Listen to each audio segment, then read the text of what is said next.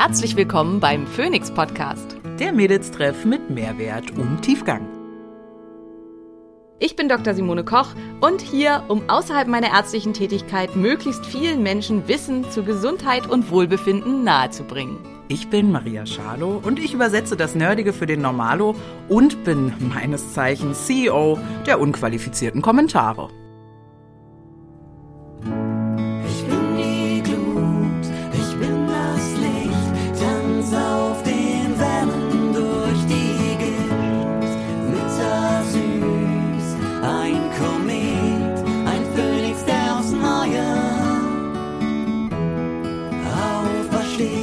Dieser Podcast dient der reinen Wissensvermittlung. Es werden Angebote gemacht, wie du Dinge umsetzen kannst, um dein Leben zu etwas mehr Energie zu führen. Es wird jedoch kein Behandlungsverhältnis geschlossen.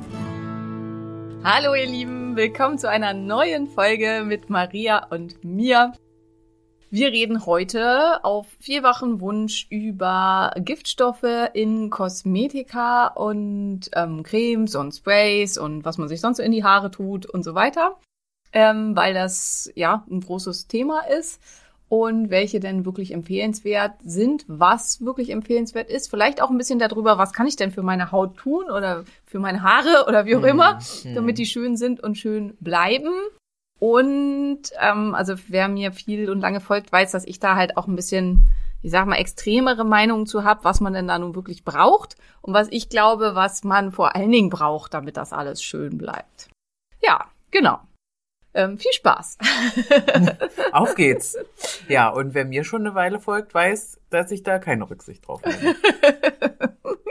genau. Ja, das war ganz witzig. Wir, ich glaube, es ist schon eine ganze Weile her, vielleicht so zwei Jahre oder so, da habe ich meine ganze Kosmetika aussortiert, da habe ich alles durchgescannt und Maria war gerade zu Besuch Ja. und habe dann einen riesen Haufen gemacht mit Sachen, die ich nicht mehr haben wollte und dann hat Maria gesagt, darf ich das haben? Ja, ich habe es auch echt eine Weile benutzt, bis ich begriffen habe, warum du es eigentlich aussortiert hast. Aber da war halt so von Dior und so Kram Ja, da dabei. waren ne? richtig teure Sachen richtig bei, ja. gutes Zeug war da dabei, ja. Aber das ist leider nicht gut. Aber gut, da ging es vorwiegend ja auch um äh, Make-up, deswegen mal, äh, da sind wir ja nicht als einziges Thema, ne? Genau, So, das ja, ist ja, ja. vor allem die Idee. Finde ich aber auch, also vielleicht äh, einmal erstmal so ein paar Daten dazu. Ähm, also es wurden in den USA, das sind ja wieder nur alles Durchschnittsdaten, also ich bin da definitiv nicht die Durchschnittsfrau. Ähm, aber es wurden in den USA da Daten zu ermittelt, dass die Durchschnittsfrau bereits morgens, nachdem sie eben aufgestanden ist und sich fertig gemacht hat, 150 verschiedene Substanzen auf ihre Haut aufgetragen hat. Also 150 verschiedene, zum Teil mehr oder weniger giftige Stoffe, auf jeden Fall aber verschiedenste Stoffe, die eben zum Teil auch alle Wirkungen im menschlichen Körper entfalten können. Ähm, das ist schon eine relativ beträchtliche Summe, muss man sagen. Und es gibt halt ja eine ganze Reihe an Stoffen, die da problematisch sein können. Und wir wollen halt für euch ein paar davon heute nennen und vielleicht auch ein bisschen, was ihr tun könnt, um das für euch zu ergründen und zu gucken, was ihr da, ähm, wie ihr auf euch achten könnt. Und ja, ich weiß nicht, vielleicht nennen wir euch auch ein, zwei Firmen, die und wo die Probleme und Nicht-Probleme liegen und bringen das ein bisschen ins Verhältnis. Haben Ähm, wir wieder Lust darauf, Angst zu haben, dass wir verklagt werden? ja, genau. Die haben wir halt nicht, deswegen. Deswegen vielleicht nennen wir auch keine Namen. Wir Ja, nennen keine schauen. Produkte, die man nicht nehmen sollte. Ja, genau, Sondern genau. die, die man nehmen sollte. Genau, genau das. Ja. Maria, ähm, wie oft machst du dich denn so komplett hübsch und fertig? Ich weiß das gar nicht. Wenn du so normal arbeiten gehst, musst du dich dann jeden Tag voll aufhübschen? Ja, ich habe mir das mehr oder weniger abgewöhnt, mich jetzt super viel hübsch zu machen, weil halt die Haut viel besser geworden ist. Und ich äh, im Vergleich dazu, als ich Teenagerin war, da hatte ich nämlich ganz schlimm mit Akne und auch heute noch mit relativ großen Poren zu tun, halt auch mein äh, Selbstbewusstsein oder Selbstwertgefühl sich deutlich verbessert hat und ich deshalb auch gerne mal ungeschminkt rumlaufe. Plus, ich habe zwar diese App auf dem Handy, aber ich habe mir noch einen Scheiß angeguckt, welche meiner Sachen da jetzt irgendwie hormonaktiv sind äh, und welche nicht. Deshalb bin ich jetzt gerade so super unsicher, das Zeug überhaupt zu ähm, benutzen, weil ich mich halt auch immer frage, es gibt ja bestimmt Menschen, die darauf einfach mehr und weniger reagieren. Und je mehr, ich, also mein, meine Theorie wäre, das könntest du gleich mal bestätigen oder nicht, wenn ich eh schon viele Dinge habe, mit denen mein Körper zu tun hat, kämpfen muss und also Krankheiten wie auch immer, Krankheitsbilder, Symptome Symptome, äh, dann wirkt, denke ich mir immer sowas nochmal stärker, also bei mir zum Beispiel, als bei jemandem, der halt nix hat und das ist das Einzige, wogegen der Körper arbeiten muss, oder? Ja, ja, absolut, genau. Also das ist halt immer, finde ich, äh, also ich ziehe da ja immer diese Fasstheorie heran, dass ich halt sage, es ist ein großes Fass, was halt aufgefüllt wird. Und wenn, äh, wenn wir jetzt bei Hormonen sind, also wenn wir sagen, das Fass der hormonellen Dysbalance und das Fass, der kommt, also der Katecholomethyltransferase, die den Abbau der körpereigenen Hormone macht und eben auch aber den Abbau von vielen Giftstoffen, die in zum Beispiel in Kosmetika enthalten sind. Also hier geht es zum Beispiel um Phthalate oder um bestimmte Phenolverbindungen. Und wenn die, ähm, äh, wenn dieses Fass, also wenn beziehungsweise die kommt schon sehr sehr ausgelastet ist, wenn man der dann halt noch mehr Arbeit gibt, dann kommt es natürlich viel schneller dazu, dass es dann dazu Problemen kommt. Und da halt bei dir da die ganzen Problemstellen sind, ist das eine super sinnvolle Überlegung, sich zu sagen, okay, ich bin sowieso in einer Situation, wo ich halt eine hormonelle Disbalance habe, mein Körper hat Schwierigkeiten mit dem Abbau von verschiedenen Stoffen, ich habe eh schon eine Östrogendominanz, also tue ich meinem Körper doch nicht noch weitere Stoffe an, mit denen er da zu kämpfen hat. Ähm, wohingegen, und das finde ich halt auch, jemand, äh, dass man das mit beachten darf, jemand, der grundsätzlich eigentlich überhaupt keine Probleme hat, sich das natürlich eher mal erlauben kann. Und was natürlich, also was bei mir halt auch, also ich benutze zum Beispiel ähm, als Make-up und Concealer benutze ich von Madara Kosmetik. Ähm, das ist halt, ähm, die machen biologische Kosmetik, also Organics. Ähm, Madara Organics heißen die aber da ist auch Titanoxid drin. Titanoxid ist, steht im Verdacht, krebserregend zu sein, ist deswegen als Lebensmittelzusatz inzwischen verboten, wird leider immer noch verwendet in vielen Supplements, was mhm. ziemlich blöd ist, muss das, man sagen. Warum? Was macht denn Titanoxid? Das macht weiß. Das ist eine extrem weiße Farbe mhm. und eine Zeit lang war es so, dass einfach die Menschen gedacht haben, wenn so eine Kapsel weißer ist, ist sie quasi auch gesünder. Also Weisheit, Weiß wurde zumindest, oder vielleicht haben sich das auch nur die Marketing-Fuzis gedacht, dass Weiß irgendwie mit Reinheit in zu, ja, Verbindung gebracht wird. Aber ähm, ja, also die haben dann halt, ähm, deswegen ist es in manchen Präparaten mit drin und die sind so zugelassen. Und mhm. wenn was in der Apotheke zugelassen ist, dann kann man es nicht einfach weglassen. Dann muss man es halt äh, immer weiter da drin lassen. Ähm, ja, aber das ist da auf jeden Fall drin. Aber man muss halt sagen, ich benutze ungefähr dreimal im Jahr Make-up. Mhm. Also zu ganz, ganz besonderen Ereignissen oder so. Ansonsten benutze ich, wenn über, also meistens, ich benutze nicht mal gezönte Tagescreme. Ich benutze gerne so eine Art Primer und da nehme ich dann halt was von einer Biofirma, wo halt gar nichts irgendwie sonst drin ist, was einfach nur so ein Mineralfilm so ein bisschen über die Haut legt, weil ich einfach, und jetzt könnt ihr wieder schimpfen und Maria wird sagen, äh, toll, ähm, weil ich einfach super reine Haut habe. Ja, hat sie wirklich, sie sitzt wirklich gerade sehr nah an ihrem Gesicht dran, weil wir uns ja dieses Mikrofon äh, hier teilen. Sie hat wirklich sehr reine Haut. Furchtbar. Ja. Und deswegen benutze ich eigentlich überhaupt nie Make-up. Also wirklich, wirklich fast nie. Und das Madara Make-up, was ich habe, habe ich vor drei Jahren gekauft. Auch das ist eigentlich ja nicht empfehlenswert, mhm. dass man das so lange rumstehen lässt. Und es ist immer noch fast komplett voll, inzwischen aber leider nicht mehr so richtig gut flüssig. Ähm, aber ich finde halt auch immer, wenn ich so ein Make-up für 50, 60 Euro kaufe, dann will ich natürlich auch nicht alle paar Monate Neues kaufen. Das ist halt auch dann aber einer der Nachteile an Naturkosmetik. Das fängt dann halt an, so ein bisschen ranzig zu müffeln, mhm. weil da halt keine haltbar, keine Konservierungsstoffe drin sind, äh, was eben an sich gut ist. Aber deswegen gehören auch viele biologisch hergestellte Sachen gehören deswegen in den Kühlschrank. Ähm, mhm. Und das macht es natürlich dann auch wieder zusätzlich ein bisschen komplizierter. Aber Jetzt sind wir ja gestartet mit dem Gesicht. Mhm. Ähm, und im Gesicht gibt's ja mehr als äh, Make-up, da gibt's ja auch äh, Lippe, da gibt's ja auch äh, Wimper, ähm, Tagescreme. Braue, Tagescreme, genau. Was sind denn ähm, vielleicht, ohne jetzt einfach pauschal Hersteller zu nennen, sondern Stoffe? Äh, wir haben jetzt Titanoxid also schon gehört. Fallen dir noch Stoffe ein, wo du sagen würdest, wenn das auf eurem Zeug draufsteht, so nicht benutzen? Ähm, also grundsätzlich, es gibt ganz, ganz viel hormonaktive Stoffe, die ich auch nicht alle auswendig kenne. Also die fallen halt in die Kategorien der Phthalate und der Phenole. Also zum Beispiel Bisphenol A ist halt so ein Klassiker, den fast alle kennen, ähm, weil das äh, ja in Plastikflaschen und so drin war. Und da steht halt dann jetzt immer drauf BPA-free. Aber ähm, da die Ersatzsachen, die man gewählt hat, die haben ähnliche Wirkung wie BPA. Die sind halt nur noch nicht verboten. Das macht sie aber nicht weniger gesund.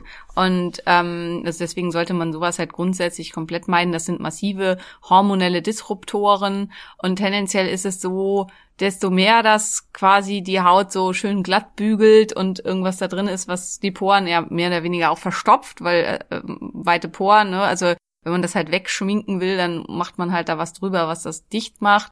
Das sind eher halt die Sachen, die oft ähm, starke hormonelle Disruptoren enthalten. Und da würde ich tatsächlich so eine App wie CoCheck benutzen und würde halt gucken, hat es Einflüsse aufs Hormonsystem, weil das zeigt die App ziemlich gut an. Aber es sind halt im Wesentlichen Phthalate und Phenole. Phthalate erkennt ihr immer daran, dass da drauf steht sowas wie Duftstoffe, Fragrances, natürliches Parfum, sowas in der Richtung. Also das sind fast immer alles Phthalate. Und insgesamt, ähm, also bei Naturkosmetik kommt dann oft die Beschwerde, dass das nicht so gut riecht. Ich persönlich finde diesen künstlichen Geruch, also ich benutze schon so lange eigentlich fast nichts mehr, was so künstlich ist, dass ich diese künstlichen Gerüche ganz eklig finde. Aber ähm, wenn man, also das, da will ich im Prinzip auch darauf hinaus, man muss sich daran gewöhnen, dass es nach, nach natürlichen Sachen riecht. Also zum Beispiel, ich habe ja von Tigoderm die Hautcremes, also einmal die Grünteecreme und einmal die mit ähm, Bacteroides subtilis ähm, zur Nacht und die riechen so zart, also wirklich ganz zart nach Grüntee und Zitrone, weil da halt Grüntee und Zitrone drin ist. Mhm. Ähm, und ich mag das total gerne. Ich mag diesen leicht frischen Geruch, ich mag diesen leicht äh, grünteegigen Geruch total gerne. Aber es ist halt ganz subtil und es sind natürliche Gerüche und es ist so ähnlich wie bei dieser Studie, wo man Leuten Erdbeerjoghurt gegeben hat mm. und wo halt mm. ähm, die Leute, die daran adaptiert und äh, das gewöhnt waren, die alle den künstlichen Erdbeerjoghurt höher gewertet haben im Geschmack als den natürlichen Erdbeerjoghurt, was daran liegt, weil die Industrie natürlich, äh, also die möchte ja einen draufsetzen. Die mhm. möchte das einen besser machen als die Natur, damit wir das kaufen. Und deswegen sind wir halt gewöhnt, dass es alles sehr, sehr stark riecht. Und das, was halt stark nach Zitrone riecht, ist wahrscheinlich gar keine Zitrone drin, sondern halt ein ähnlicher, das heißt dann immer naturidentisches Aroma, der halt stärker riecht als die Zitrone. Aber es ist halt deswegen ähm, ja nicht besonders gesund. Und man muss sich da nach und nach wieder dran gewöhnen, dass es halt eben nicht so gut riecht. Und man sollte die Sachen auch zügig verbrauchen. Ähm, also zum Beispiel auch in den Tiegelchen von Tigoderm ist wirklich nur wenig drin was aber Sinn macht, weil ähm, man die Sachen eben nicht lange aufbewahren sollte, weil, was ich am Anfang schon gesagt habe, keine Konservierungsmittel drin. Mhm. Die werden dann halt eben ranzig. Also mhm. insofern. Und jetzt gibt es ja Naturkosmetikhersteller. Mir fällt ein als erstes Sante oder wie man das ausspricht. Mhm. Ähm, würdest du oder hast du in deiner Recherche damals herausgefunden, dass sowas empfehlenswert wäre? Ja, also Sante ist tatsächlich super, ähm, gehört inzwischen auch L'Oreal. Also das ist halt wichtig, dass man das weiß ähm, wenn man das nicht möchte. Aber ansonsten, also die haben zum Beispiel auch als einzige, die von denen ich weiß, jetzt eine Wimperntusche raus, die wirklich gut ist. Weil ansonsten muss man sagen, Wimperntusche wird immer aus also fast immer aus irgendwelchen Erdölkomponenten gewonnen und enthält immer hormonelle Disruptoren. Und ich habe wirklich ganz, ganz lange gesucht und nichts gefunden, aber es gibt jetzt eine Wimperntusche von Sante. Nichtsdestotrotz, das ist einer der Gründe, warum ich Lash Extensions habe, also warum ich mir Wimpern kleben lasse, weil ich auf fast alle Wimperntuschen irgendwie reagiere, also so quasi allergisch. Ich weiß nicht genau, was das ist, aber meine Augen werden dann dick und ich sehe dann halt aus, als ob man mir auf die Augen gehauen hätte. Und ähm, ich habe da alles Mögliche ausprobiert. Die einzige, die ich sonst vertrag, ist eine Wimperntusche von einem recht, also nicht einem recht, sondern extrem teuren Hersteller, die aber auch massiv äh, hormonelle Disruptoren enthält, weswegen ich die nicht mehr benutzen möchte, egal wie schön sie die Wimpern macht. Und für mich ist halt die Variante, und das ist halt auch, wenn ihr euch für sowas entscheidet, ja, ist der Kleber ist nicht gesund, definitiv nicht. Aber man kann ja, während man sich die kleben lässt, halt auch eine Maske tragen. Ich meine, haben wir ja inzwischen alle in der Tasche, unsere FFP2-Masken so dass man halt einen Teil, also einen Großteil davon halt gleich ähm, auffängt, dass man es nicht einatmet. Und sobald der Kleber ausgehärtet ist, sind die problematischen Inhaltsstoffe des Klebers weitestgehend ähm, verdunstet oder ich, das heißt glaube ich nicht verdunstet, sondern wie auch immer. Also ist dann halt äh, weggezogen, weil die Klebephase ist der entscheidendste Zeitpunkt Und was man da eben klebt an Wimpern, das muss man halt eben mit seinem, mit demjenigen bes- besprechen, der das macht. Aber üblicherweise werden da halt auch Materialien verwendet oder können, die sehr, sehr gut verträglich sind, ähm, mit der die Haut gut zurechtkommt. Da ist halt auch, billig ist nicht immer gut. Ähm, also desto billiger das ist, desto eher ist das halt irgendwas, was sehr, sehr günstig in Russland eingekauft wurde und so weiter. Ähm, diese Wimpern sind eigentlich nie tierischen Ursprungs. Nur dass jetzt, weil einige äh, denken irgendwie, das wären, keine Ahnung, Tierwimpern oder Tierhaare oder irgendwie sowas, was natürlich ziemlich gruselig wäre. Das wird meines Wissens nach überhaupt gar nicht mehr gemacht. Also das sind halt immer künstliche. Und die heißen zwar Seidenwimpern, aber die sind auch nicht auf Seide. Leider. Mhm, ja, das äh, beschreibt ja nur die Qualität. Ja, genau, ich, Ne? Qualität und Struktur und so weiter, genau. Okay, das heißt, äh, Sante haben wir ge- gelernt, einfach mal jetzt demnächst ins DM laufen und mit der App mal drüber scannen, Genau. was da so gibt. Und Phthalate ist halt so, was so in Duftstoffen ist. Ähm, also in richtig krasser Menge ist das halt, also dass es vom Körper wirklich dramatisch aufgenommen wird in sowas wie Bodylotion, weil das schmiert man ja über seinen ganzen Körper. Also das bisschen, was man halt sich ins Gesicht macht, ähm, ist vielleicht noch gar nicht so der Wahnsinnsfaktor, sondern sowas wie halt eine Bodylotion. Rasierschaum, ganz schlimm. Weil Also du dann die Haut aufrasierst. ja, genau, Dann, hm. genau. Und dann die da dann direkt eindringen. Also das kann man im Humanmonitoring messen und da gibt's halt auch Untersuchungen zu, dass nach dem Rasieren am nächsten Tag, wenn man halt einen Rasierschaum benutzt von irgendeiner bekannten Firma, der dann besonders gut duftet, dass dann ähm, der Phthalatspiegel äh, im Urin, also das wird dann halt im Urin gemessen, dass es dann ausgeschieden wird, um das 900-fache erhöht ist. Also wirklich massivst. Ähm, also deswegen würde ich sowas auf jeden Fall komplett meiden. Weiß ich nicht. Ich, ihr wisst ja auch da, ne? Ich bin blond, meine Körperbehaarung sieht man nicht. Ich mache die nur weg, weil ich sie nicht haben möchte. Ist wirklich so. ähm, deswegen müssen wir mal die andere Seite fragen, braucht man Rasierschaum? Also braucht man dringend Rasierschaum? Also ich habe keine super empfindliche Haut, deshalb habe ich ihn nie benutzt. Tatsächlich nie in meinem Leben. Ähm, hätte ich vielleicht machen sollen, weil ich habe dafür sehr starkes Körperhaar und hatte dann immer diese Rasierpickel danach. Ne? Also keine Ahnung, ob das geholfen hätte. Ich lasse mir ja mittlerweile die Haare halsabwärts weglasern an meinem Körper, weil ich einfach da gar keinen Bock mehr drauf habe. Ähm, inwieweit das schädlich ist, habe ich dich nie gefragt, weil ich will es gar nicht wissen. es sind halt Sonnenstrahlen, es ist halt Licht. ich glaube, es ne? ist gar nicht so wild. Also es ist halt in dem Moment eine Entzündung und man setzt natürlich einen Entzündungsreiz, aber wenn es erstmal gut und abgeheilt ist, müsste es ähm, in Ordnung sein. Also kein, Unproblematisch. ja, genau, keine. Ja, es sind halt ja Lichtwellenimpulse so. Also und unproblematischer als halt die ständigen Mini-Entzündungen und Furunkel und so, die halt entstehen können, wenn da Haare einwachsen Ja. und ähm, da Ja. Probleme verursachen. Das ist halt tatsächlich ein Ding. Es gibt aber gerade auch, äh, sehe ich zumindest auf Social Media wieder so eine Bewegung mit so einem total tollen äh, Frauenrasierer, weil es ja wichtig ist, dass wir Rasierprodukte gendern. Ne? Es gibt halt Rasierer für Frauen und Rasierer für Männer. Ne? Das ist ganz, ganz doll wichtig. Und da sehe ich gerade ganz viele Influencerinnen, ähm, diese Rasierer in ihrem Bad zeigen, ähm, wo ich mir ziemlich sicher bin, dass die süße Maus sich nicht mehr selber die Haare am Körper entfernt oder vielleicht da auch gar keine mehr sind, weil Laserhaarentfernung gibt's wirklich schon sehr lange. Aber ähm, Was übrigens bei Blonden nicht funktioniert, will ich mal anmerken. tatsächlich viel, viel, viel schlechter. Obwohl es da neue Lasertechniken gibt. Ja, aber ich habe schon von einigen so. gehört, die das versucht haben und äh, es ist halt auch worth the point. Also warum die lasern lassen. Also außer, dass man sich dann nicht mehr rasieren muss, aber Ja, ähm, ja, ja, ja, ja, total. Gut. Mhm. Ich würde jetzt gern noch mal kurz so körperlich. Klar, wir waren jetzt irgendwie schon. Ähm, Halt, aber ich würde noch mal zurück zu der Rasierschaumgeschichte. ja, ach so. Ähm, also, weil Maria schon das gerade angesprochen hat, was halt super ist, also auch aus Nachhaltigkeitsgründen, wenn wir auf den Rasierer gehen, sind tatsächlich Rasierhobel, also wo man halt dann echte Rasierklingen reinmacht und ähm, weil man, weil die viel schärfer sind, äh, dadurch sauberer abrasieren. Man kann sich allerdings auch fies schneiden, also man muss halt echt aufpassen. Und da, ihr müsst nicht den für Frauen kaufen. Also das ist halt auch gerade so ein Ich Trend. dachte, das war klar. Nach meinem sarkastischen Input dachte ich. Aber gut, ja, ja.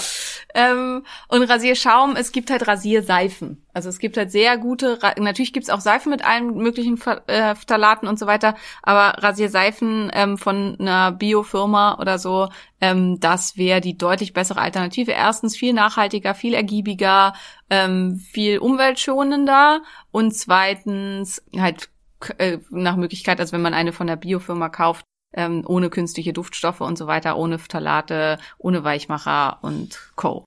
Weißt du, was mir gerade nochmal auffällt? Dass wir noch gar nicht darüber gesprochen haben, Weichmacher, Phthala, wie man diese Worte ausspricht, Phthalate und, Das ist, Ph- Phthalat ist auch echt ein bescheuertes Wort. und Phenole. Was machen die denn aber eigentlich im Körper? Also passiert dann sowas wie Unfruchtbarkeit, Zyklusstörung, ähm, chronische Entzündungen, Autoimmunkrankheiten. Was davon wird dadurch begünstigt? Gibt's da überhaupt? All das. Kann Ah. man Wow. all, leider, leider all das. Also in hoher Menge, also gerade bei den Phenolstoffen ähm, und Phenoluntergruppen und PCPs und PCBs, ähm, die können schwerste Fertilitätsstörungen auslösen, vor allen Dingen beim männlichen Geschlecht. Ähm, vor allen Dingen, wenn die schon in sehr jungen Jahren dem Ganzen ausgesetzt sind. Ähm, da gab es eine Riesen, also in der Nähe, wo solche Sachen produziert werden, wo ganz viele Jungs geboren wurden mit einem Kryptorchismus, also wo die Hoden nicht abgesunken sind in den Hodensack und mit ähm, massiven Fertilitätsstörungen und so weiter, wo man halt äh, festgestellt hat, also und es, dieses Syndrom ist bei Tieren bekannt und man hat irgendwie immer so getan, als ob das Menschen nicht betreffen könnte. Und da ist halt ziemlich sicher rausgekommen, weil der irgendwie der Fluss, wo die ihren Zeug abgeleitet haben, liefert einen Teil des Trinkwassers an die umliegenden Dörfer. So genau weiß ich das auch nicht mehr, aber es gibt darüber eine Doku. Müsste ich mal gucken, ob ich die finde. Ich glaube, die ist frei zufügbar. Aber ähm, ja, da muss ich mal schauen, ob ich die finde. Ähm, da könnte man halt mal reingucken. Da wurde dann auch eine Massenklage veranlasst und so. Und ich glaube, das läuft auch immer noch.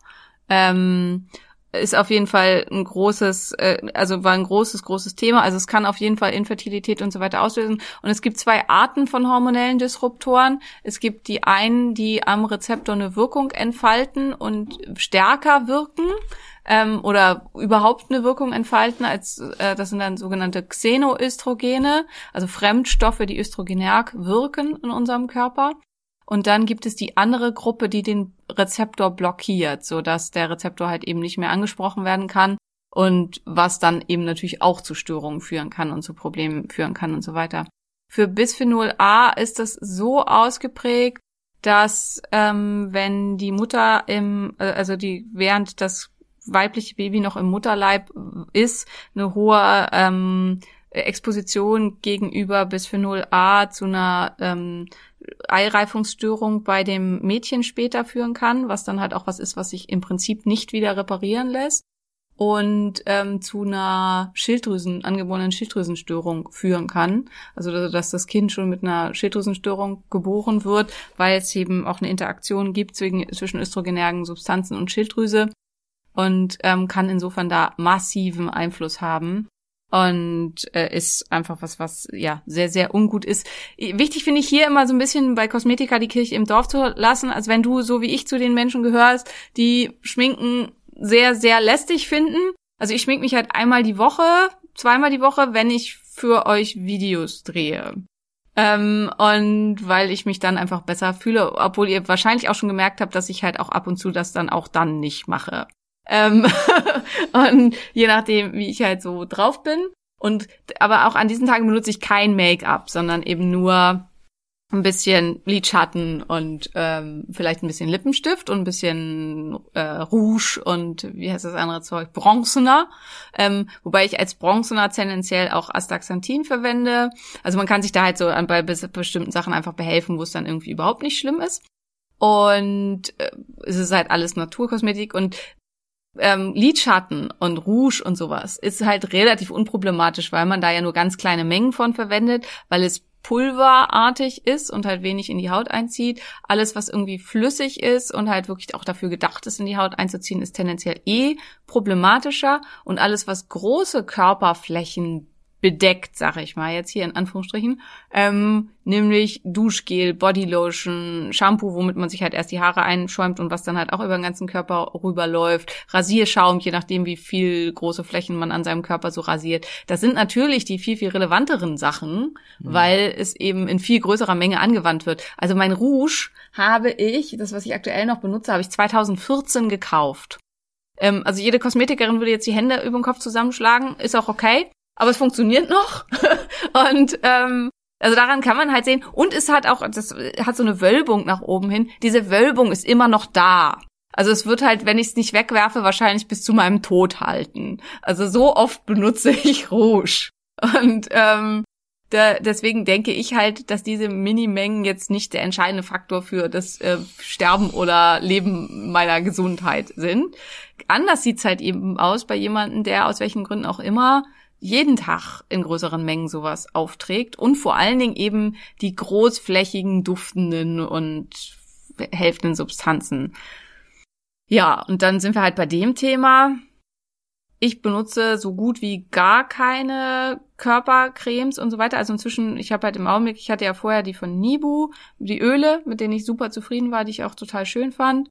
Hm, ist jetzt wegen Brexit und so weiter echt schwer, was aus Großbritannien zu bekommen. Und ich sehe halt auch nicht ein, warum ich nochmal irgendwie ein Drittel des Preises an den Zoll zahlen soll. Und jetzt im Augenblick benutze ich eben die Sachen von Tigo Derm und bin mit denen super zufrieden. Und wenn irgendwie was anderes Schönes kommt, also so einmal am Tag irgendwie sowas so auf mein Gesicht. Also ich finde einfach das Gefühl schön. Ich weiß, ich glaube ehrlich gesagt wenig daran, dass es nun wirklich wer weiß was bringt für Jugend oder weiß ich nicht, aber ein bisschen vielleicht. Da ist ja auch immer das Problem, dass man nicht weiß, wie viel wo, ja, tatsächlich. Und Jenny, also meine Kollegin, hatte schon den Vorschlag gemacht, man könnte ja immer nur mal sein halbes Gesicht einschmieren für und dann gucken, was passiert. Richtige, richtige Wissenschaftler. Ja, da merken wir dran, das sind richtige Wissenschaftler.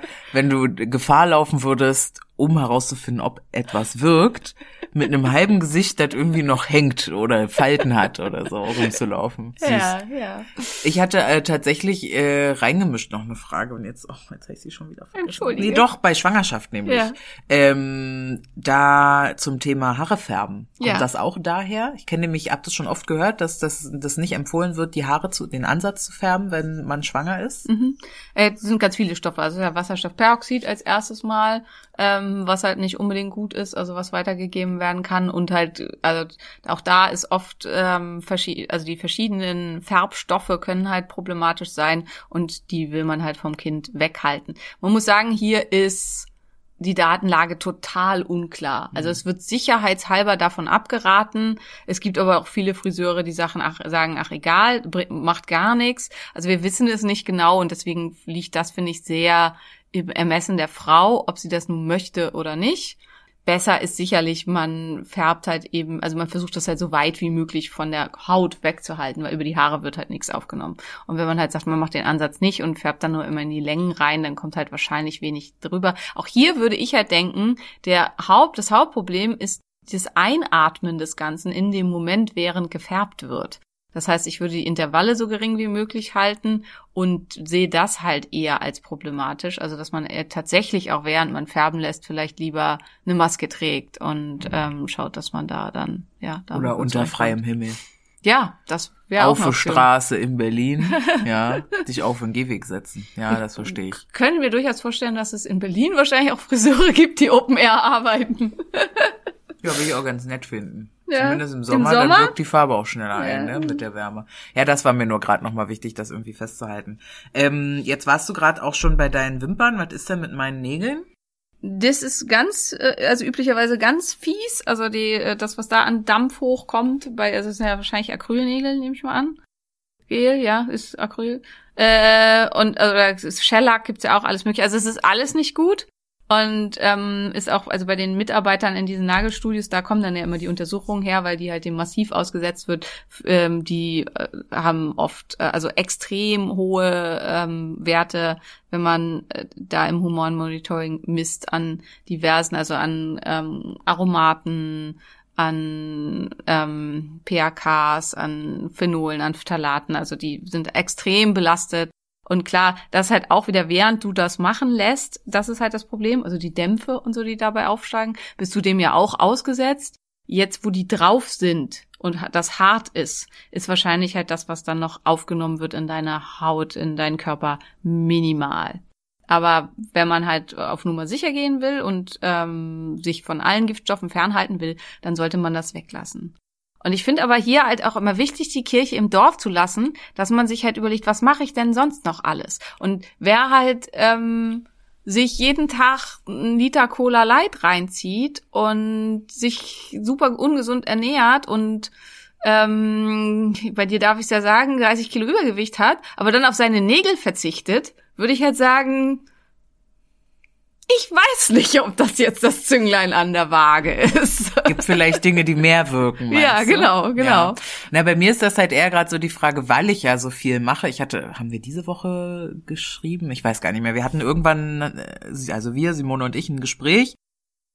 Ähm, über, ich sollte auch Gluten weglassen. Oder habe ich das im Podcast gehört? Das fühlt sich immer an, als würden wir wieder miteinander reden, wenn ich den Podcast äh, Hast du mir vielleicht den anhöre. Podcast gehört? Ja, das halt eigentlich, ne, Milchprodukte weg, Gluten weg, Zucker sowieso weg. Nee, Ich hatte gestern mit Jan gesprochen, sorry, ist auch wirklich nicht interessant, mit wem ich darüber gesprochen habe, es tut mir leid. Ähm, und dass ich ja gerade sowieso so viel mache. Viereinhalb Stunden. Ja, wirklich, es tut mir echt leid, aber wir müssen ja hier auch Zeit auf die Uhr kriegen, ne? Ähm, dass ich schon auch Lust habe, das jetzt irgendwie auch gut zu machen. Ne? Ich hatte eine Followerin zum Beispiel, äh, off-topic jetzt, aber mögen wir ja, ne? Das ist unser Podcast, ne? Ihr kennt es schon. Ich hatte eine Followerin in meinen äh, Nachrichten auf Instagram, die meinte, Achtung, Edamame ist Sojabohne. Und Soja soll ich ja auch vermeiden, im besten Fall, wegen Mhm, meiner mhm, Östrogengeschichte, ne? Ja. Das heißt, auch Edamame ist für mich eigentlich nicht optimal, ne? Absolut richtig. Ja. So und Wie oft isst du Edamame? ja, ich, ich habe jetzt gerade so ein ich, das ADHS sorgt dafür, dass ich immer so ein okay, gut, Lieblingsessen habe und dann esse ich das halt jeden Tag. Ja, okay, das ist ungut. Ja, also wenn du jetzt genau. gesagt hättest, einmal im Monat, hätte ich halt gesagt, egal. Aber Nee, ja. ich habe da gerade irgendwie 600 Gramm von gekauft Ja, okay, und wollte jetzt jeden Tag irgendwie Ja, nee, das ist 150 nicht gut. Gramm Edamame essen. Genau, das ist halt eine Problematik, dass ich ja, und ich mag einfaches Essen, also ich mag Dinge, die ich einfach ne, in eine Pfanne schmeißen kann, egal. Jedenfalls geht's ja dann in, in Summe darum, Eisbaden, nicht mehr rauchen, glutenfrei, keine Milchprodukte, ne, also Ernährung ganz viel drauf acht, kein, ich war auch so eine, die immer anderthalb Liter Cola Light jeden Tag getrunken hat, um halt auf ihre Flüssigkeit zu kommen. Weil ich sonst nicht genug getrunken habe. Ähm, also im Moment nur noch Wasser. Ja, hier müsste ich mal auf eine Glasflasche umstellen und so. Kommt doch alles noch. Ähm, ich habe auch noch Tupperware zu Hause, wo mir auch Leute schreiben, hier, kleiner Tipp, nimm mal lieber Glas. Weiß ich, Ursula, weiß ich. Schmeiß ich deshalb jetzt alles weg, was ich noch hab und was irgendwie noch funktioniert? Weiß ich nicht, ob das so nachhaltig ist. Ja, aber es ist schon, also man bemüht sich ja dann doch alles perfekt machen zu wollen, weißt du? Ich habe das gemacht, ich habe und ich habe das alles in Karton getan und ein großes Schild dran gemacht und draufgeschrieben zu verschenken. Auch Hab das auf Idee. die Straße gestellt Ja. und zwei Stunden später war es alles weg. Stimmt. Also wirklich alles. Ja. Ähm, also wo ich halt denke, ist durchaus nachhaltig, weil irgendwer hat sich gefreut und ist halt nicht im Müll gelandet. Stimmt. Und ich habe jetzt alles Glas. Ja. Also das ähm, Ja. wäre eine Idee. Ähm, ja, aber jetzt waren wir, sind wir völlig off topic. Womit ja, hast du wir waren eigentlich Nägel, angefangen? Nägel waren Nägel. wir noch und ich hatte vorher gefragt wegen Haare färben. Ja, genau. Und ich würde halt gerne eigentlich bei Haare kurz weitermachen, weil ich hab Das war übrigens der Hund. ja ja der schläft hier mal fein, während wir reden. Ich habe ja sehr feines Haar. Ähm, ich erzähl, mach den Witz jetzt einfach noch mal. Ich habe ihn schon tausendmal gemacht. Ich habe alles voluminöse von meiner Mutter geerbt, den Charakter, die Stimme, den Hintern, aber das dicke Haar nicht. Da habe ich nämlich die feinen Haare vom Papa. Vielen Dank an der Stelle. Ja. ähm, und ich mache viel Sport und ich will nicht jeden Tag Haare waschen. Verstehe ich. Ne? Ja. Das heißt, ich benutze ab und an diese Trockenshampoo-Sachen. ja. Hast du da? Ja. Ähm, Bambusfaser. Tatsächlich funktioniert als Tron Trockenshampoo exzellent. Kann man teuer, teuer kaufen von teurer Bio-Haarfirma oder einmal kaufen und sich dann Bambusfaser mit, wenn man das möchte, noch ein bisschen ätherischem Öl oder so einem Tropfen und dann gut durchmischen, dann duftet das halt auch schön in diese Flasche füllen. Und dann kriegt man für, ich weiß nicht, was kostet so ein Kilo Bambusfaser, kostet irgendwie acht Euro oder so. Und dann hat man für die nächsten, wahrscheinlich auch bis zum Ende seines Lebens, Trockenshampoo. Funktioniert super. Also ich benutze äh, tatsächlich Bambusfaser als Trockenshampoo, weil ich wasche mir auch Wie nicht trägst du das dann auf? Ne, das, ich, das einmal habe ich es gekauft. Also einmal habe ich halt eben diese Pumpflasche gekauft. Diese teure Bio. Ja, genau, Ah, ja. genau. Mhm. Und die kann man aufdrehen und da fülle ich das dann wieder rein. Und Sagst du mir dann danach, wie der ja, Hersteller heißt. ja, ich will jetzt halt hier den Hersteller Nee, nicht so offen schon- verkünden, weil ja, dann sind die nachher, gut. Ja, ja, weil ich ja. finde die krass zu teuer. Also ich finde die halt ähm, und okay. ich will euch die auch nicht empfehlen, weil in deren deren Shampoo und deren Conditioner und Haarmasken und so sind allem Weizenprotein drin. Hm. Und das ist halt auch wieder was, wenn wir jetzt hier, bei, es hören ja viele zu, die Hashimoto haben oder sonst irgendwie ähm, Gluten meiden sollten. Und das ist halt auch echt eine riesen Falle, dass Weizenprotein ganz viel in Shampoos und Conditioner und so benutzt wird. Und da halt auch bitte immer drauf achten, weil es ist manchmal, dass man denkt, oh, ich habe, also vor allen Dingen, wenn man das misst, wenn man nach Gliadin-Antikörpern und Transglutaminase-Antikörpern guckt. Und ich habe halt auch immer mal wieder Patienten, die jetzt sagen, wirklich, Simone, ich bin schon so streng, ich achte auf alles. Warum habe ich immer noch so hohe Antikörper? Wo ich dann sage, hast du mal deine Kosmetik und deine ganzen Kosmetikprodukte durchgeguckt? Nee, habe ich nicht. Und dann wird halt geguckt und dann kommt beim nächsten Mal so, verdammte Axt, mein Shampoo, mein Conditioner, mein Duschbad hatte alles Weizenprotein. Ähm, habe ich jetzt entsorgt ist jetzt äh, und jetzt wird's halt dann da hoffentlich deutlich besser. Also man muss auch dazu sagen, wenn ich zum Beispiel für jemand anders oder so backe, ich fasse durchaus auch mal normales Mehl mit den Händen an und habe halt nicht das Gefühl, dass das für mich dann sofort irgendwie ein krasse also einen Schub auslöst oder dass ich das irgendwie doll merke. Allerdings kommt das halt auch wirklich nur alle Jubeljahre mal vor, weil ich halt normalerweise auch nicht damit backe. Aber manchmal, ganz selten mache ich mal was für Jonas oder so. Ähm, also solange die Haut keine Verletzungen hat und so, nimmt man da jetzt keine großen Mengen drüber auf, aber wenn man eben jeden Tag damit seine Haare wäscht, jeden Tag seinen ganzen Körper damit einwäscht und so, kann das halt diese 10 Milligramm überstreiten und dass man dann eben damit, auch wenn man eine Zöliakie hat, den Trigger auslöst. Also da auf jeden Fall drauf achten. Und deswegen kann ich die euch nicht empfehlen. Es kann ja sein, dass ihr sagt, Simon, ist mir scheißegal, was das kostet. Wenn das gut funktioniert, dann benutze ich das. Aber deswegen möchte ich die Firma nicht so gerne empfehlen, weil da eben, wie gesagt, überall Weizenprotein drin ist. Nicht in dem Trockenshampoo. Okay, okay, alles klar. Weil das ist halt echt ein Thema. Und von dem Trockenshampoo, was ich bisher be benutze, gibt's bei DM, relativ bekannte Marke, krieg ich Haarausfall. Ja. Wie Sau. Ja, das, dann ist da halt schon, ist wahrscheinlich ein hormoneller Disruptor drin. Und du hast ja eh schon, also deine Haarfollikel sind ja super empfindlich auf männliche Hormone. Deswegen hast du halt dieses klassische, ja, androgene Haarausfallmuster, was ja bei ähm, polyzystischen Ovar-Patienten leider häufiger der Fall ist. Und in dem Moment, in dem du es auftrittst, löst du in, also die Haarfollikel selber haben auch Aromatasen und ähm, machen da halt Umsetzung von Hormonen. Und in dem Moment trägst du halt eine hormonelle Substanz auf, die hier auch weiter äh, verarbeitet werden kann, die dann dazu führen kann, dass, dass der Haarfollikel das Haar abstößt. Also dass der der Haarfollikel von der Telophase in die nächste Anaphase geht. Good News wächst nach. Bad News, man sieht halt immer aus wie ein Igel und verliert halt übermäßig viel Haare, was halt blöd ist. Also insofern, also die meisten normalen Trockenshampoos sind nicht empfehlenswert, sind nicht gut für die Haare insgesamt, aber man kann sich eben mit solchen Sachen behelfen. Und prinzipiell ist es halt auch so, lieber seltener Haare waschen als häufig, ja. Also Haare waschen ist halt keine so Aber gute fettige Sache. Haare halt, also guck mal, heute zum Beispiel war ich in der Eiswanne und habe natürlich danach geduscht. Hm. Aber ich habe halt Haare nicht gewaschen. Ich stinke nicht oder irgendwas, hoffe ich zumindest. Nein. Aber am Kopf sehe ich halt aus wie eine ungewaschene. Ja, ja, ja. Ja. Und das ist halt, das geht nicht. Aber das ist halt, desto länger man das übt, also die Haare das quasi üben, dass sie halt nur selten gewaschen werden, desto weniger ähm, fettig werden sie. Also kannst, könnt ihr halt mal bei YouTube oder so, es gibt halt so No-Poo-Experimente, also steht halt für kein Shampoo, No-Poo. Und da gibt's halt einige, die No Poo klingt nach keine ja, Kacke. finde ich, finde ich auch. Ist Aber ungünstig ja, gewählt. Ja. Okay. Aber ähm, ja, also habe ich von einigen Videos gesehen, die echt ein halbes Jahr, dreiviertel Jahr nicht die Haare gewaschen haben und wo die Haare dann nachher echt schön aussahen. Und man muss ja auch sagen, die Erfindung des Shampoos ist ja relativ neu. Also und früher sahen die Leute halt auch nicht mega fettig aus dem Kopf aus. Klingt aber immer komisch, wenn jemand sagt, also ich habe auch einen Freund, der hat, der hat wäscht sich nur alle halbe Jahr mal die Haare maximal. Die sehen überhaupt nicht fettig aus, aber er sagt halt, er erzählt das eigentlich niemandem mehr, weil die Leute halt immer, "Uäh, Igitt, Igitt, ist ja furchtbar und so weiter. Geht aber, ähm, ja, also ich wasche meine Haare so tendenziell einmal die Woche. Ähm, ziemlich genau.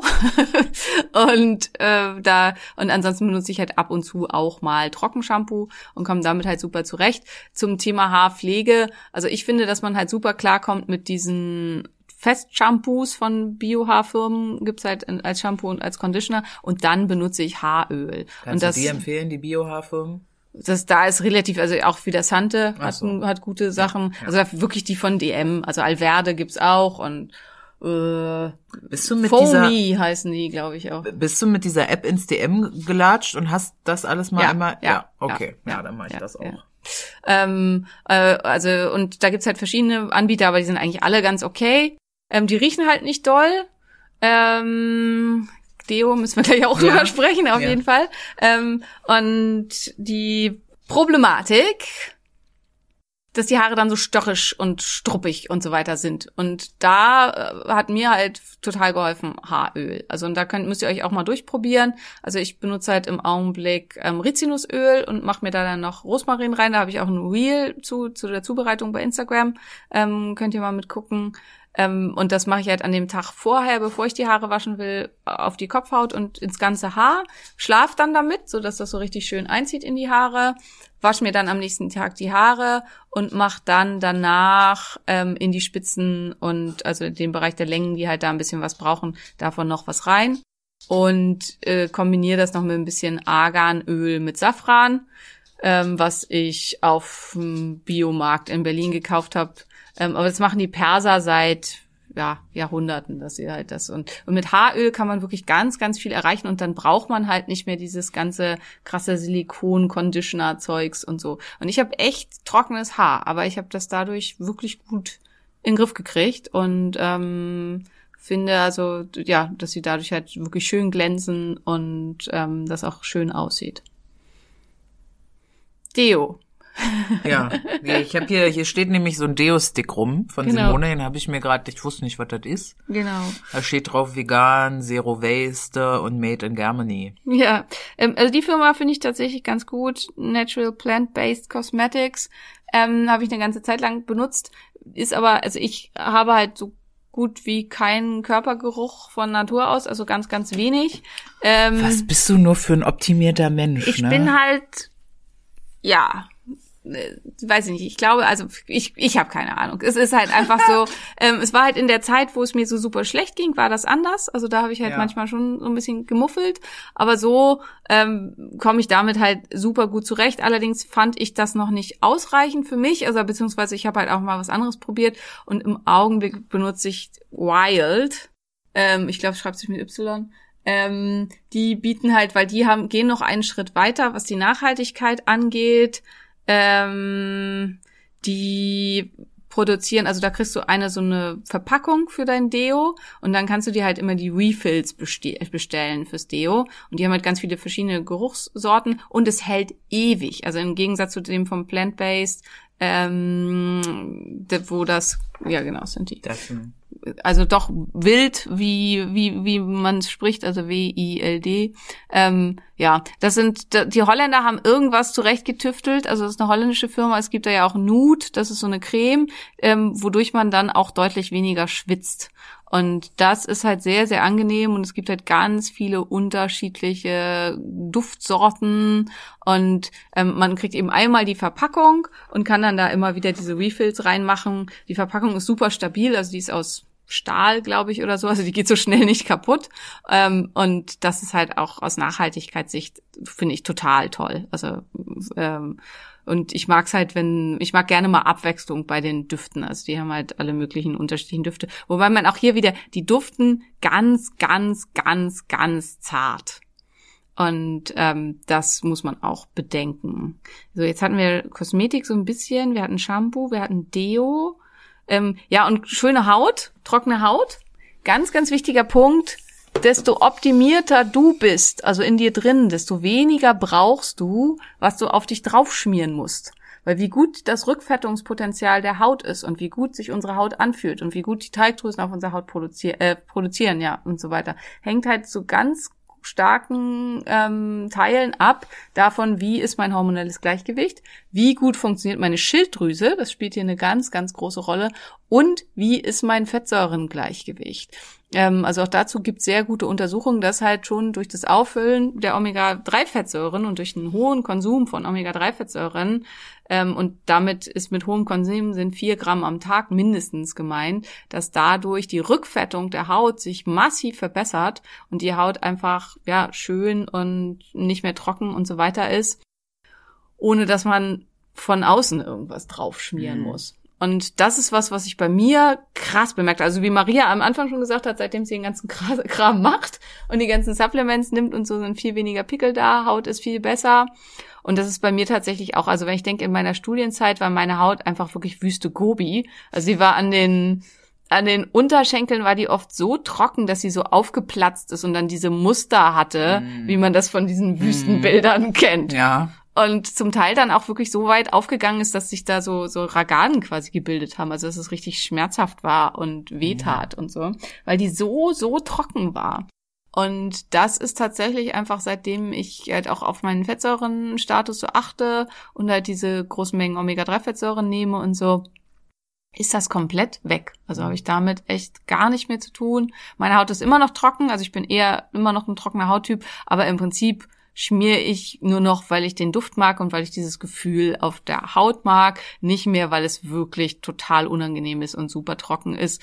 Und ähm, Körper beschmiere ich fast nie, wenn dann nur für ein extra Benefit einfach so als und das finde ich auch wichtig, ne? Es kann auch Self-Care sein, also so Self-Grooming. Dachte ich gerade auch dran, aber damit wird halt einfach total viel Marketing gemacht. Ja, so, klar. du, du tust dir was Gutes, indem du diese rosane Creme kaufst und die, da machst du dir einen Gummi in deine Haare, den gibt's auch bei uns für 7,99 und dann machst du dir so eine ähm, goldenen Maskenpads in dein Gesicht, weil deine äh, Augenringe brauchen das ja.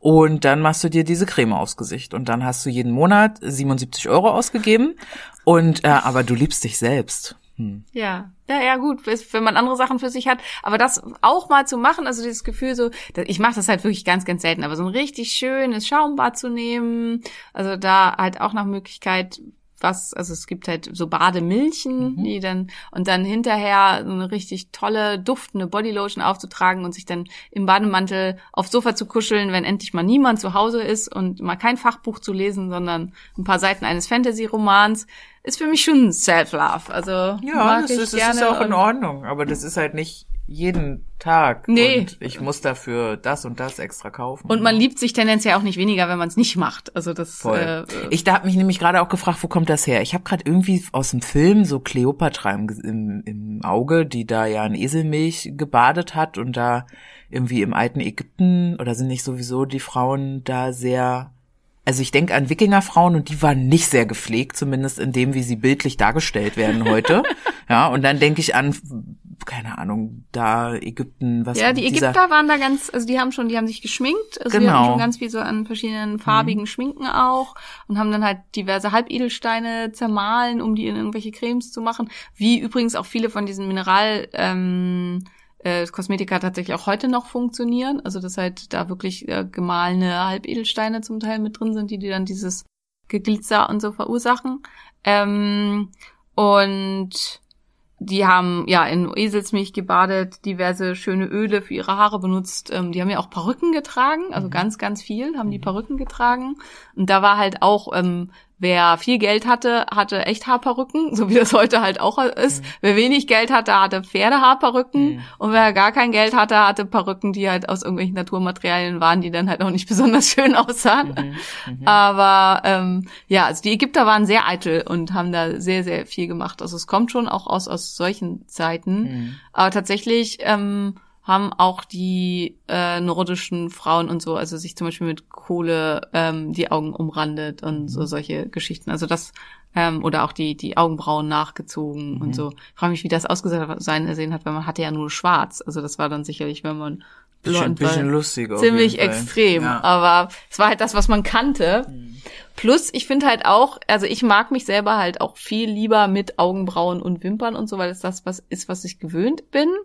Aber ich denk oft so, wenn ich das so im Fernsehen sehe und so bei blonden Frauen, wenn dann halt alles weiß ist, dass das auch was Schönes haben kann. Also es ist halt auch, es ist halt einfach nicht das, was wir gewöhnt sind. Also ich glaube, viel ist halt auch eine Gewöhnungsfrage. Und ähm, aber es ist halt durchaus, finde ich, so, dass dieses Schwarze rund um die Augen und so, also dass, dass die Augen einfach sehr stark betont und die helle Farbe der Augen halt besser zur Geltung bringt. Und ähm, ja, ich finde auch dieses, also ganz wichtig finde ich immer, das ins Verhältnis zu stellen, was gibt mir wie viel und was stresst meinen Körper gegebenenfalls wie viel.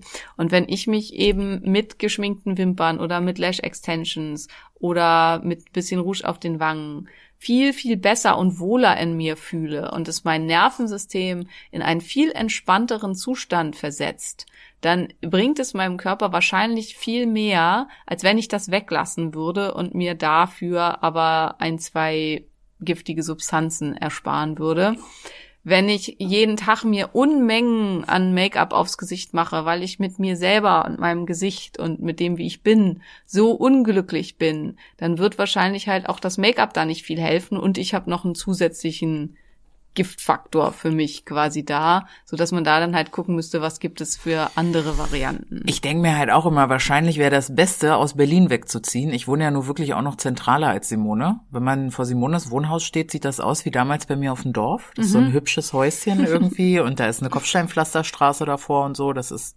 fast ländlich. ja, ja. definitiv. Und ich wohne halt mitten im Pankow-Prenzlberg so. Ähm, wahrscheinlich ist das krasser mit Giftstoffen belegt und wäre vielleicht auch ein wichtigerer Schritt für sowas oder hat das da so Definitiv, richtig- ja, und auch für die Haut, ne? Also es Mhm. ist ja dieses typische, also es legen sich jeden Tag aus der Luft und so auch wirklich viele Giftstoffe auf die Haut und so. Mhm. Und da bin ich aber zum Beispiel ganz anderer Meinung als halt viele, also was ja immer, man muss reinigen, reinigen, reinigen. Das ist ja das, was alle immer erzählen, wo ich ja denke, die Haut reinigen oder ja, was? genau, Mhm. mit diesen ganzen Reinigungsmitteln. Ich glaube, Wasser reicht. Ich habe hierfür keine Beweise. Es ist eine reine eminenzbasierte Meinung. Mhm. Und wahrscheinlich werden mir jetzt 20 Kosmetikerinnen schreiben, die anderer Meinung sind. Aber wenn ihr da anderer Meinung seid, dann schickt mir bitte Studien, die das belegen. Also irgendwas über jeder Kosmetiker und jeder Hautarzt sagt das. Weil die verkaufen ja ihre teuren Tonics und Reinigungszeugs und so weiter. Und das ist halt auch ein total gutes Geschäft. Ich habe meine Haut in meinem ganzen Leben nicht ein einziges Mal gereinigt, also außer mit Wasser. Ähm, und sie sieht ziemlich gut aus, würde ich sagen, für meine 42. Ähm, also insofern ist es halt, das ist natürlich n gleich eins und extrem gebiased und überhaupt. Aber ich glaube nicht an diese Reinigungsmeer. Also dass man halt irgendwelche äh, künstlichen Stoffe braucht, um seine Haut zu reinigen. Und wenn man sich natürlich ganz viel Kosmetika aufs Gesicht tut, die man mit Wasser nicht abkriegt, dann ist es natürlich was anderes. Dann muss man halt schauen. Aber dann ist halt die Frage, Make-up, was man mit Wasser nicht abkriegt, hat ist tendenziell voller hormoneller Disruptoren. Weil warum ist das nicht wasserlöslich? Und das sind halt dann Stoffe, die halt eben nicht besonders gesund sind. Oh Mann, oh Mann.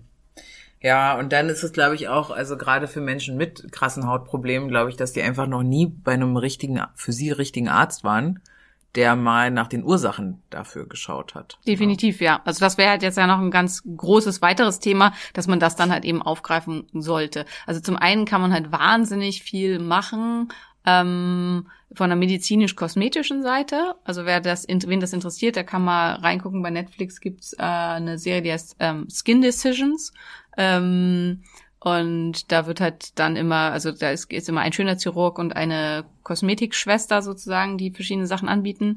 Ähm, also wir werden jetzt auch in der Praxis aus ähnlichen Gründen, weil es halt einfach eine massive psychische Belastung sein kann, ähm, zunehmend auch ästhetische Leistungen anbieten, weil es macht eben viel mehr Sinn, das, was ich vorhin gesagt habe mit diesem auf die Haut schmieren, dass da halt nicht so viel von ankommt und so, das wirklich auch unter die Haut zu bringen. Und da gibt es halt Methodiken zu und man kann dann, was, was du schon gesagt hast mit dem Ausreinigen und so, man kann, was Akne angeht und so weiter, kann man ganz, ganz viel erreichen. Und wenn man noch einen Schritt weiter geht, mit Laserbehandlungen, mit ähm, allem möglichen kann man ganz viel erreichen. Plus eben rauszufinden, wo ist denn mein Problem? Also sollte ich halt eben Milchprodukte meiden, sollte ich Gluten meiden, ähm, habe ich massiv chronische Entzündung im Körper, ähm, habe ich extrem starke hormonelle Disbalancen, die dazu führen, dass meine Haut schlecht ist und dass man da dann eben ganz viel Ich meine, zu. Nahrungsmittelunverträglichkeiten hatten wir jetzt ja schon einiges, dass man da auch so selber Tests kaufen kann Ja. online und so.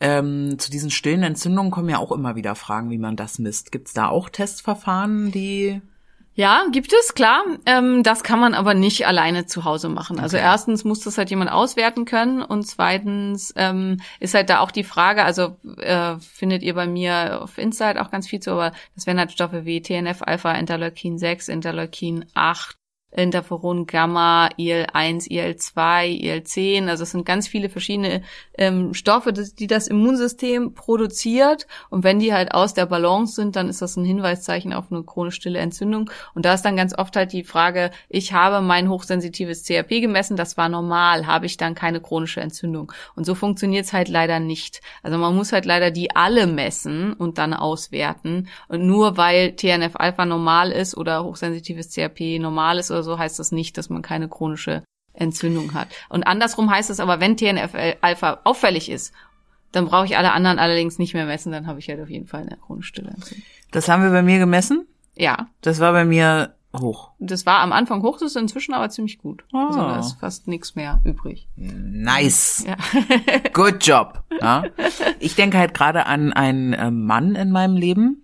Ähm, Es könnte jetzt ja jeder sein, ich habe ja jetzt keinen Namen gesagt, der eventuell mit seinen äh, fast 30 Lebensjahren auch echt noch mit der Haut zu tun hat.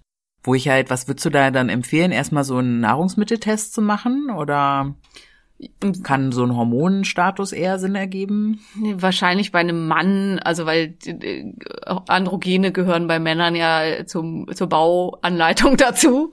Ähm, also es kann natürlich auch bei Männern eine äh, übermäßige Umsetzung in Dihydrotestosteron sein, ähm, ist aber nicht so häufig. Also bei Männern würde ich tatsächlich als erstes nach Nahrungsmittelunverträglichkeiten gucken.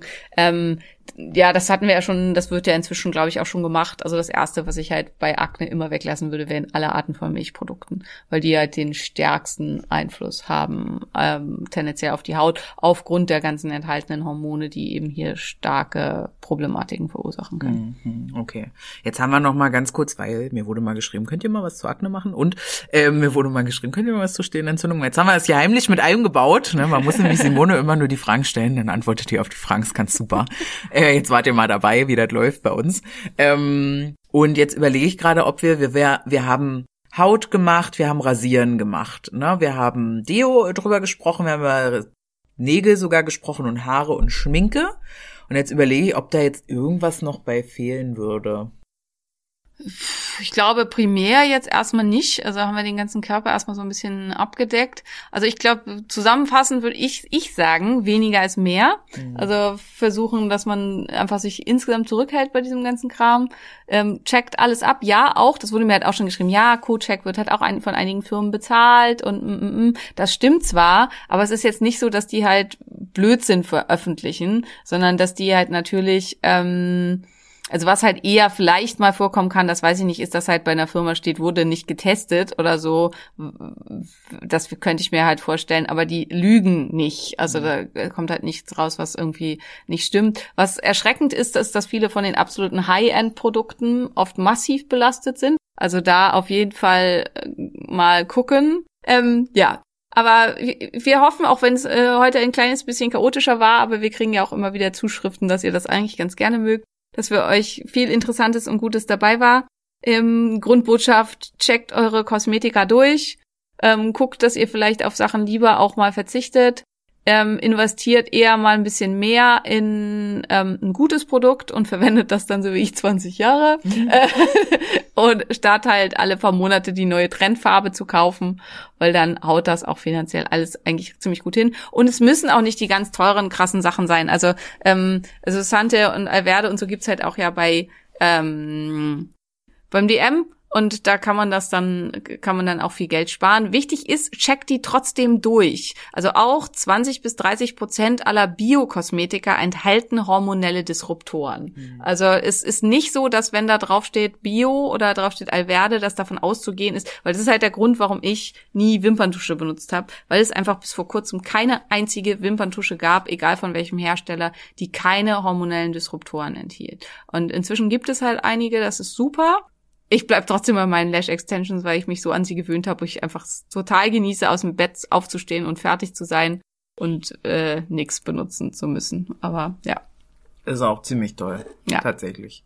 Ja, ich bin, ich finde fast ein bisschen schade, dass wir das, äh, warum eigentlich erst in Minute 17 oder so besprochen haben, dass das halt, also diese ganzen, ne, Autoimmunkrankheiten auslösen kann, dass das äh, Infertilität, Zyklusstörungen äh, wegen der wegen der Pampe, die du dir da ins Gesicht klatscht, ne? Das ist tatsächlich äh, Mano, Mano, ich sehe mich schon, Simone, wenn wir den, diesen Podcast noch so ein Jahr machen, dann bin ich so eine ungefärbte, äh, zwar Gott sei Dank haarlose, weil ich mir das ja weglasern lasse, aber ansonsten ungeschminkte, ähm, Ökofrau, ich sag's Aber jetzt einfach. wenn du damit total glücklich bist, ist das ja schön. Aber ich finde Ich zum Beispiel mit dem. Haare färben, wenn man das halt schöner findet, wenn man färbt, das ist ja das, was ich gesagt habe. Das finde ich super wichtig, dass man das für sich abwägt. Also ich finde halt immer wichtig, Aufklärung und dann eine persönliche, aufgeklärte Entscheidung treffen. Und zum Beispiel blond färben, also blond färben ist halt in erster Linie Wasserstoffperoxid,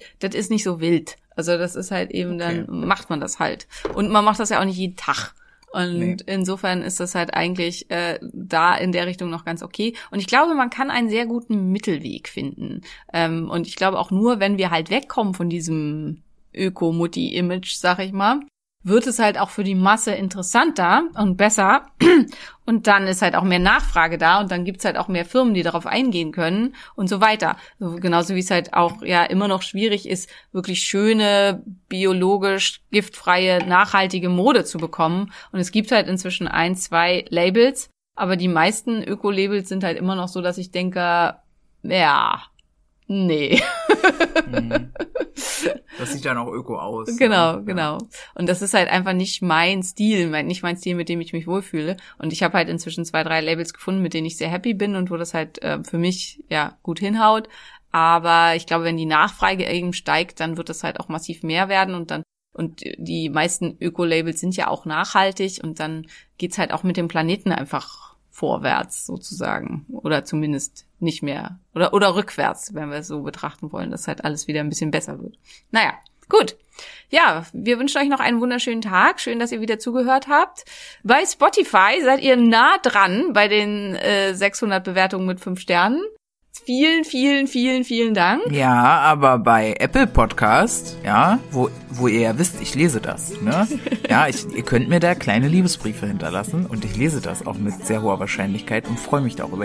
Da habt ihr mir wirklich schon lange nicht mehr geschrieben. Fühle ich mich ein bisschen ungeliebt auch aufgrund dessen. Den würde ich mich sehr freuen, wenn ihr das mal nachholen könntet. Ja, also Apple Podcast. Wir freuen uns über Bewertungen mit 5 Sternen und Maria freut sich besonders über äh, kleine Liebesbriefchen. Und unser kleiner Liebesbrief Schlussbrief äh, an euch. Wir wünschen euch einen wunderschönen Frühlingstag. Bis dahin. Ein Phönix, aufs Neue, aufs Neue aufersteht.